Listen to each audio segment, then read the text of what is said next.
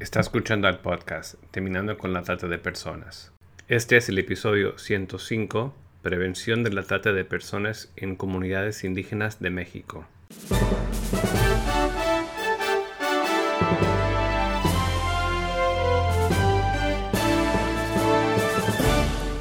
Bienvenido al podcast Terminando con la Trata de Personas.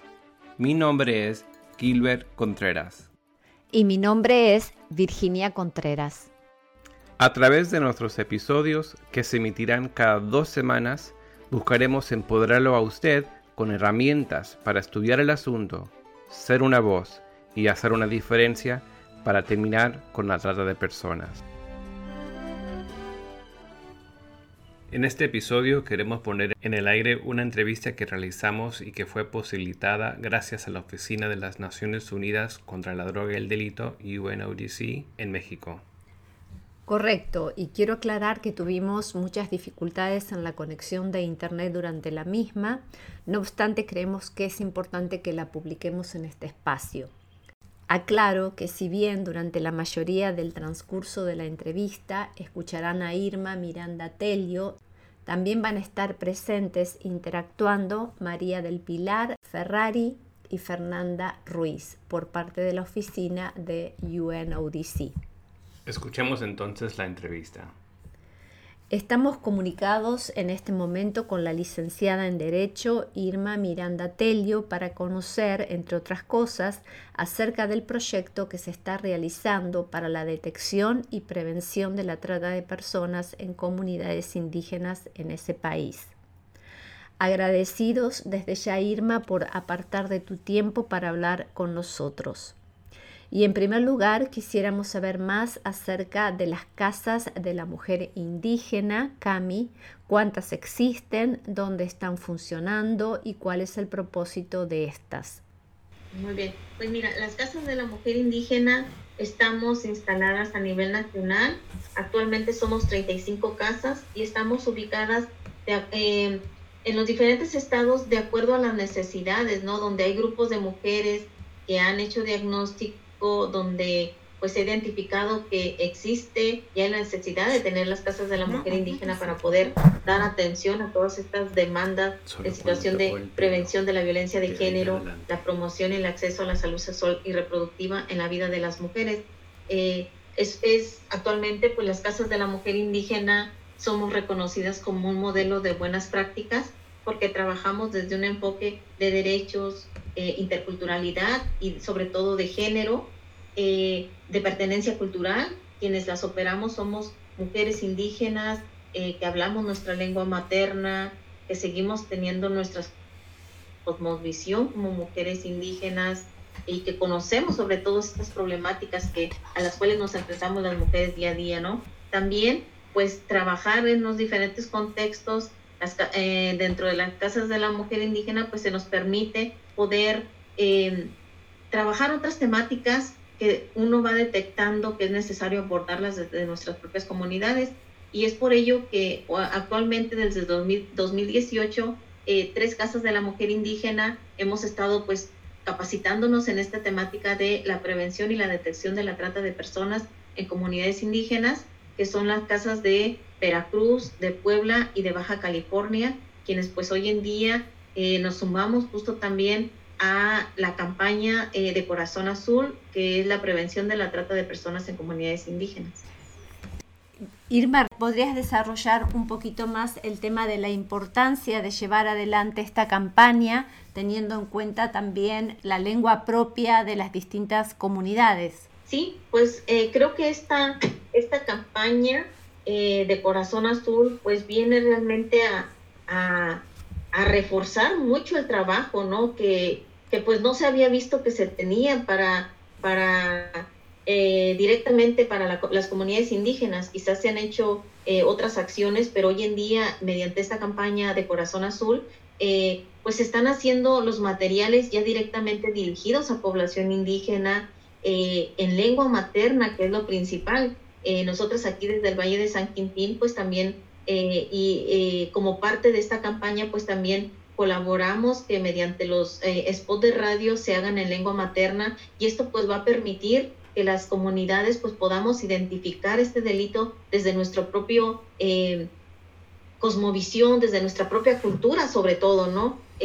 A veces no entendemos realmente de qué no se nos está hablando, pero cuando se nos habla ya directamente en nuestra lengua materna, pues entendemos inmediatamente y creo que este, es, realmente esta campaña pues viene a abrir todo esto, todas estas partes, ¿no? Que, que, que se tenían como olvidadas, donde desde los talleres en comunidad que se están dando sobre estas temáticas, eh, se están dando en lengua materna, eh, desde los materiales que se están difundiendo también. Eh, creo que esa es la característica principal en esta campaña, ¿no? Que son de pertenencia cultural, donde las mismas mujeres nos empezamos a apropiar también de estos, de estos spots, de estos, de estos materiales, donde también le hacemos llegar a los niños también pues para que conozcan que existe este delito y que creo que son materiales muy importantes donde pues nos va, nos va a ayudar a nosotras como eh, organización que acudimos a comunidades pues eh,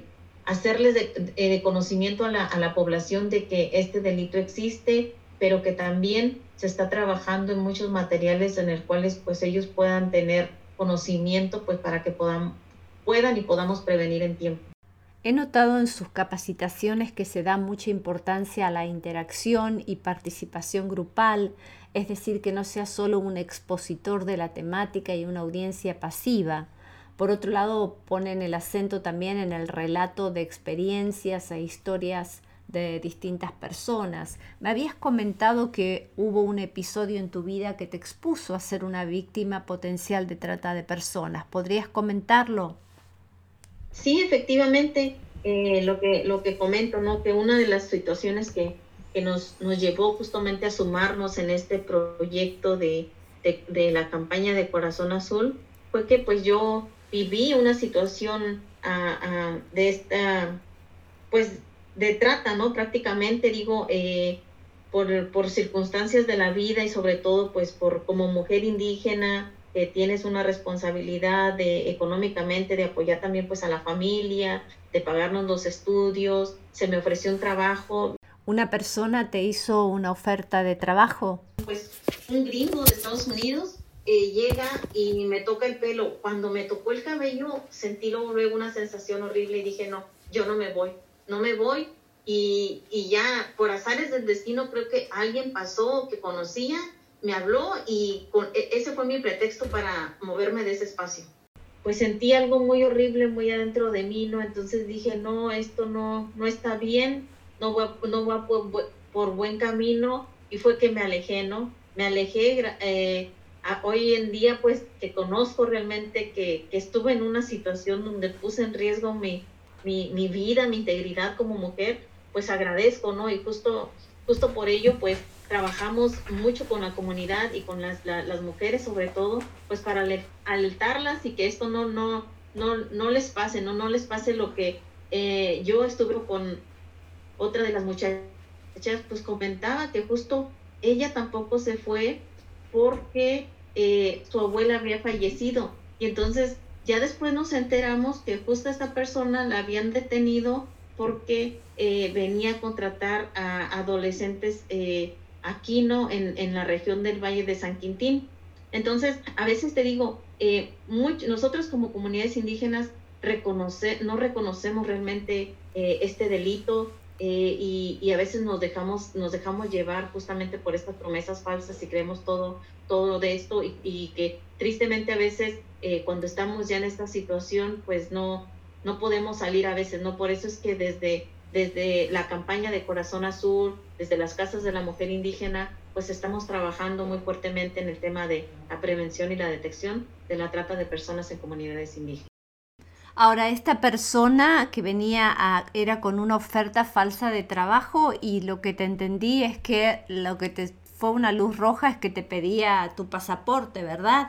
Sí, efectivamente, eh, el Señor nos dijo que le entregáramos nuestro pasaporte y nuestra visa porque ellos son los que se iban a encargar de, hacer todo el trámite para que nosotros podamos cruzar sin ningún problema, ¿no? Entonces yo, cuando él nos pidió la visa, pues ahí sí yo dije, está pasando algo ah, o algo va a pasar, esto no, mi corazón realmente me dijo, no está nada bien, ¿no? Y te digo, fueron dos momentos muy importantes que, que me hicieron pues pues dar ese paso hacia atrás, ¿no? El momento en que me piden mis documentos y en el momento que me tocan el cabello.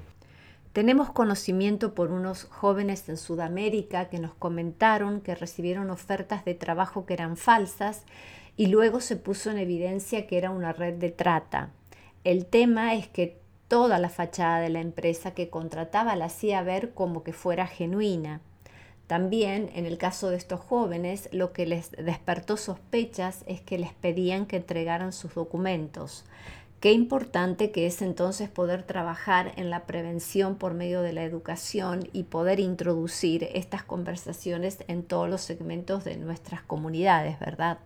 Justamente también nos pasó con, una radio comunitaria eh, que está en Puebla, que se llama Radio Chinaca, que llegaron eh, igual a, pedirles los de la comunidad que si les ayudaban a publicitar trabajos. Y entonces empezaron a pasar los spots en la radio y después que pasó tiempo y gente que fue regresó y les dijeron, oigan, eso, o sea, eran engaños, nos tenían, eh, pues no nos dieron lo que nos habían prometido, nos tenían encerrados, etcétera, ¿no? Y entonces dijeron, eh, ok, después se dieron cuenta que eso era trata y hace poco hicieron un podcast que se los voy a enviar, justo esta, esta radio hicieron como una unión de varias radios y entrevistaron a varios eh, pobladores de, la comunidad que habían ido y hicieron un podcast, podcast sobre la trata de personas, eh, pero en trabajo forzado. Y todo este caso salió a raíz de que ellas, sin saber, publicaron este, en su radio este, pues estos enganchadores, ¿no? O sea, fueron el medio para darles difusión y luego llegaron y se enteraron de que pues ellos estaban difundiendo un enganchador y entonces ahora están difundiendo este podcast y se denomina como Camino a la Raíz o de regreso a la raíz. Qué importante que es entonces saber identificar ofertas de empleo falsas y necesitamos estar siempre alertas y tener en cuenta señales como por ejemplo que se solicita adelantar determinada cantidad de dinero para continuar el proceso de selección o por ejemplo que la remuneración ofrecida es el doble o incluso el triple de lo habitual que a veces quien publica el empleo es un particular o un sitio de poca confianza, o que el trabajo a desarrollar no se especifica claramente y solo se señalan requisitos, o que se requiere realizar un periodo de prueba pero este no tiene remuneración, o que la oferta no aparece en los sitios de búsqueda de empleo más importantes, etc. Una vez más, necesitamos saber identificar las ofertas de empleo falsas en nuestras comunidades. ¿Podría alguna de ustedes comentar a nuestra audiencia cuántos pueblos indígenas habitan en México? Hay 68 pueblos indígenas en México. Se, diferencian en diferentes familias lingüísticas y luego hay, hay otras variantes dialectales. Entonces, por eso aún se, eh, complejiza más el tema de, dar información, ¿no? De, la, diversidad es gigantesca. Irma, la pandemia por el COVID-19 ha generado mayor estado de vulnerabilidad en nuestras poblaciones. ¿Han observado esto también en sus comunidades?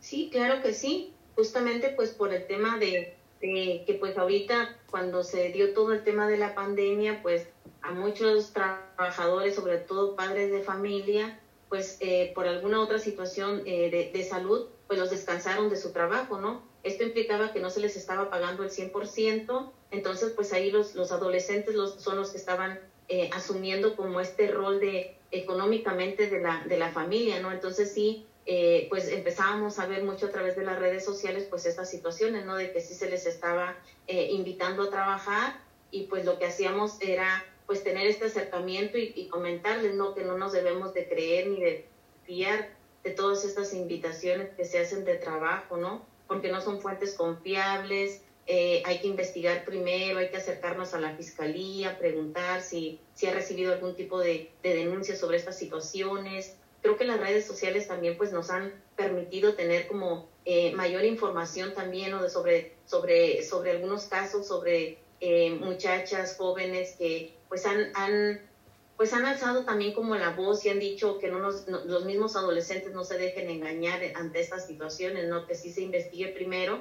Y pues es justo lo que hacemos. En, eh, nosotros trabajamos con cuatro delegaciones aquí en el Valle de San Quintín y estas delegaciones tienen entre 18 y 22 comunidades y siempre tratamos de tener este acercamiento directo para hablar sobre este tema de la trata, de la prevención, sobre todo, ¿no? En el cual pues también pasamos algunos documentales, en el cual estamos trabajando spot de radio. Creo que eso es lo muy importante porque también eh, eh, quizás presencialmente no alcanzamos a abarcar todas estas comunidades, pero sí a través de una radio cultural que se tiene aquí en el Valle de San Quintín, eh, pues se están trabajando spot de radio, los spots también que se están lanzando a través de, de la campaña de Corazón Azul, pues vienen justamente a, a, dar difusión sobre la prevención de este, de este delito, ¿no? Y que la comunidad, pues eh, sabemos que sobre todo la comunidad indígena, que es la, principal aquí para nosotras, que tenga estos conocimientos, pues a través de estos medios y, y, sobre todo de todos estos materiales de difusión, pues van a, van a empezar a tener el conocimiento de que este delito existe, ¿no? Porque lo que siempre comentábamos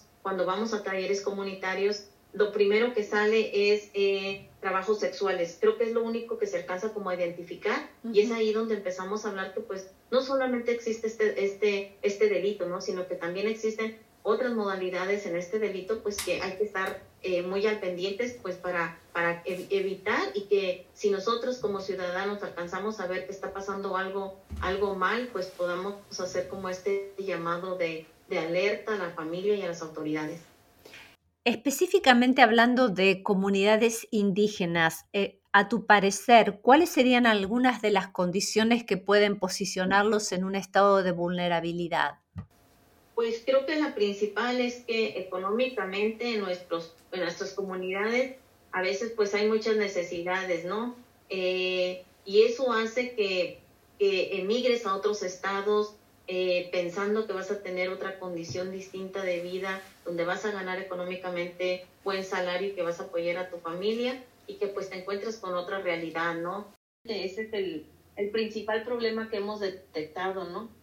Aquí en, aquí en nuestro contexto. Si una persona en su país nota signos de trata de persona, ¿cuál es la línea nacional a la que pueden reportar su sospecha?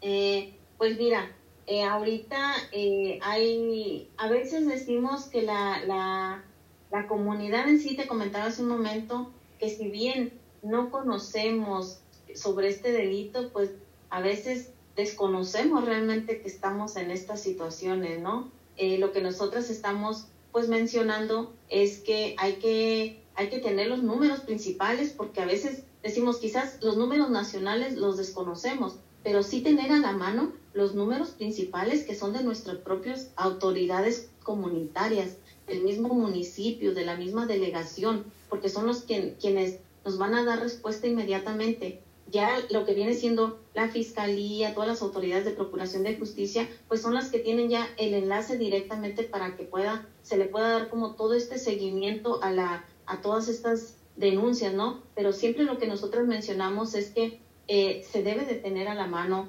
eh, todos los números eh, que, que, que, impliquen realmente y que puedan dar respuesta a, a estas necesidades.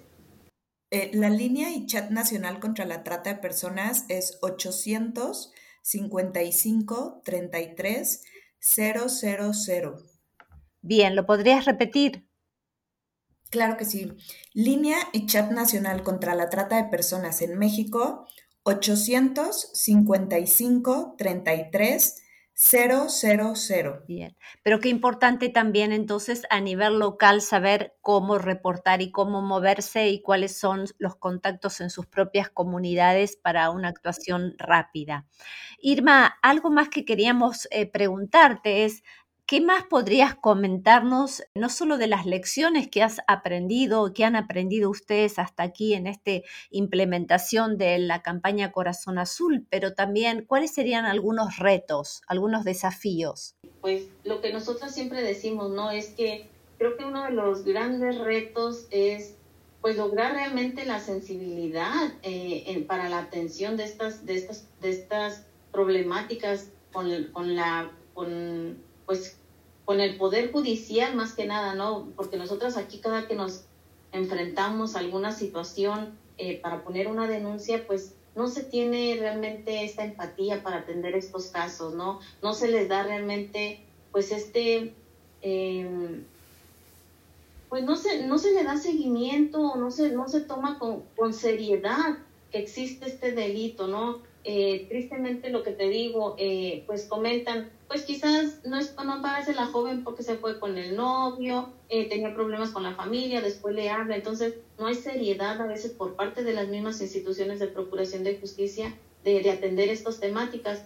Y también pues lo otro que sabemos que pues está muy corrompida toda esta situación, ¿no? Sabemos que a veces eh, tristemente, pues sabes que es un delito muy fuerte y que pues hay una red también muy fuerte que hay que, hay que trabajar, ¿no? Eh, y en eso, en eso es en lo que estamos. Otra de las propuestas que hacíamos nosotras también pues era que, que eh, de acuerdo a, a, a, los contextos donde sabes que hay mucha población indígena, pues realmente que también se tengan intérpretes para garantizar este acceso a la justicia, ¿no? decían también, tuvimos la oportunidad de, de de tener un, un, eh, un espacio en el cual eh, compañeras de organizaciones de Canadá pues comentaban cómo ellas han estado trabajando, cómo han estado tejiendo redes y cómo han dado respuesta justamente a todas estas demandas que, que se les han presentado a ellas en, eh, para contribuir en la vida de las, de las víctimas de trata de personas. Y, y, en este sentido, pues creo que nosotras eh, sí necesitamos quizás a lo mejor empezar a, trabajar un poquito más en, en, este sentido desde la capacitación para poder eh, trabajar ya directamente con las instituciones. A veces decimos, no solamente es trabajar con, con la sociedad civil, si bien estamos eh, trabajando directamente con la comunidad, también es importante ir de la mano con todas esas instituciones que tienen la obligación de dar respuestas a, a cuando se presenten estas, estas problemáticas, ¿no? este delito más que nada. Hemos estado viendo los materiales que tienen para la campaña de Corazón Azul, hemos estado viendo los spots y los videos y los recursos y nos han preguntado de nuestra audiencia, personas que tal vez no son de México, pero que quieren implementarlo, si hay un sitio de internet como para tomar contacto, para recibir estos entrenamientos, como para poder sumarse a esto. Claro que sí, está eh, en la página están todos los materiales que se pueden descargar www.corazón-azul.org y ahí este, van a encontrar todos los, em, los materiales para que los puedan descargar si los quieren difundir. Y si quisieran hacer una alianza para que pusiéramos o sea, su logo y podamos hacer en conjunto esta campaña, también podrían eh, directamente conmigo en mi correo. Eh, se los paso es maria.delayataferrari.un.org entonces todos los recursos y todos estos datos estarán al pie de este podcast. En este cierre, Irma, ¿qué quisieras decir o alguna cosa que te ha faltado tal vez transmitir a nuestra audiencia que quisieras hacerlo en esta oportunidad? Pues eh, agradecer nuevamente la invitación para seguir participando en este, en este proyecto, en esta campaña tan importante eh, que va a ayudar realmente a que las comunidades, las poblaciones indígenas y sobre todo migrantes, que migramos aquí al Valle de San Quintín, pues podamos tener conocimiento de que existe este delito en diferentes modalidades y que podamos prevenirlo y ya no nos dejemos engañar a veces por, por el, por, pues, pues justo por, por mentiras, engaños que te dan las personas, por promesas falsas, ¿no? Donde pones en riesgo tu vida y tu integridad eh, y pues que la campaña de Corazón Azul nos va a permitir justo a comunidades y poblaciones indígenas entenderlo desde nuestras propias lenguas maternas. Muchísimas gracias a Irma, Pilar, Fernanda y de manera especial a toda la UNODC en México por su colaboración con esta entrevista. Pues muchísimas gracias eh, y esperemos pues que que este trabajo que estamos haciendo pues lo logremos sumarnos no solamente aquí en México sino en otros también países con el apoyo de, pues, de las compañeras de aquí de, de Naciones Unidas, sobre todo pues del programa de contra la droga y el delito, porque es algo muy importante, ¿no? Yo te comentaba, eh, las comunidades realmente necesitamos mucho, eh, mucha difusión para conocer sobre este delito y prevenir en tiempo. Gracias. Únase a nosotros en la lucha contra la trata de personas y le daremos herramientas que necesita para marcar la diferencia en su comunidad visite nuestra página web terminando con la trata.org. Terminando con la trata.org.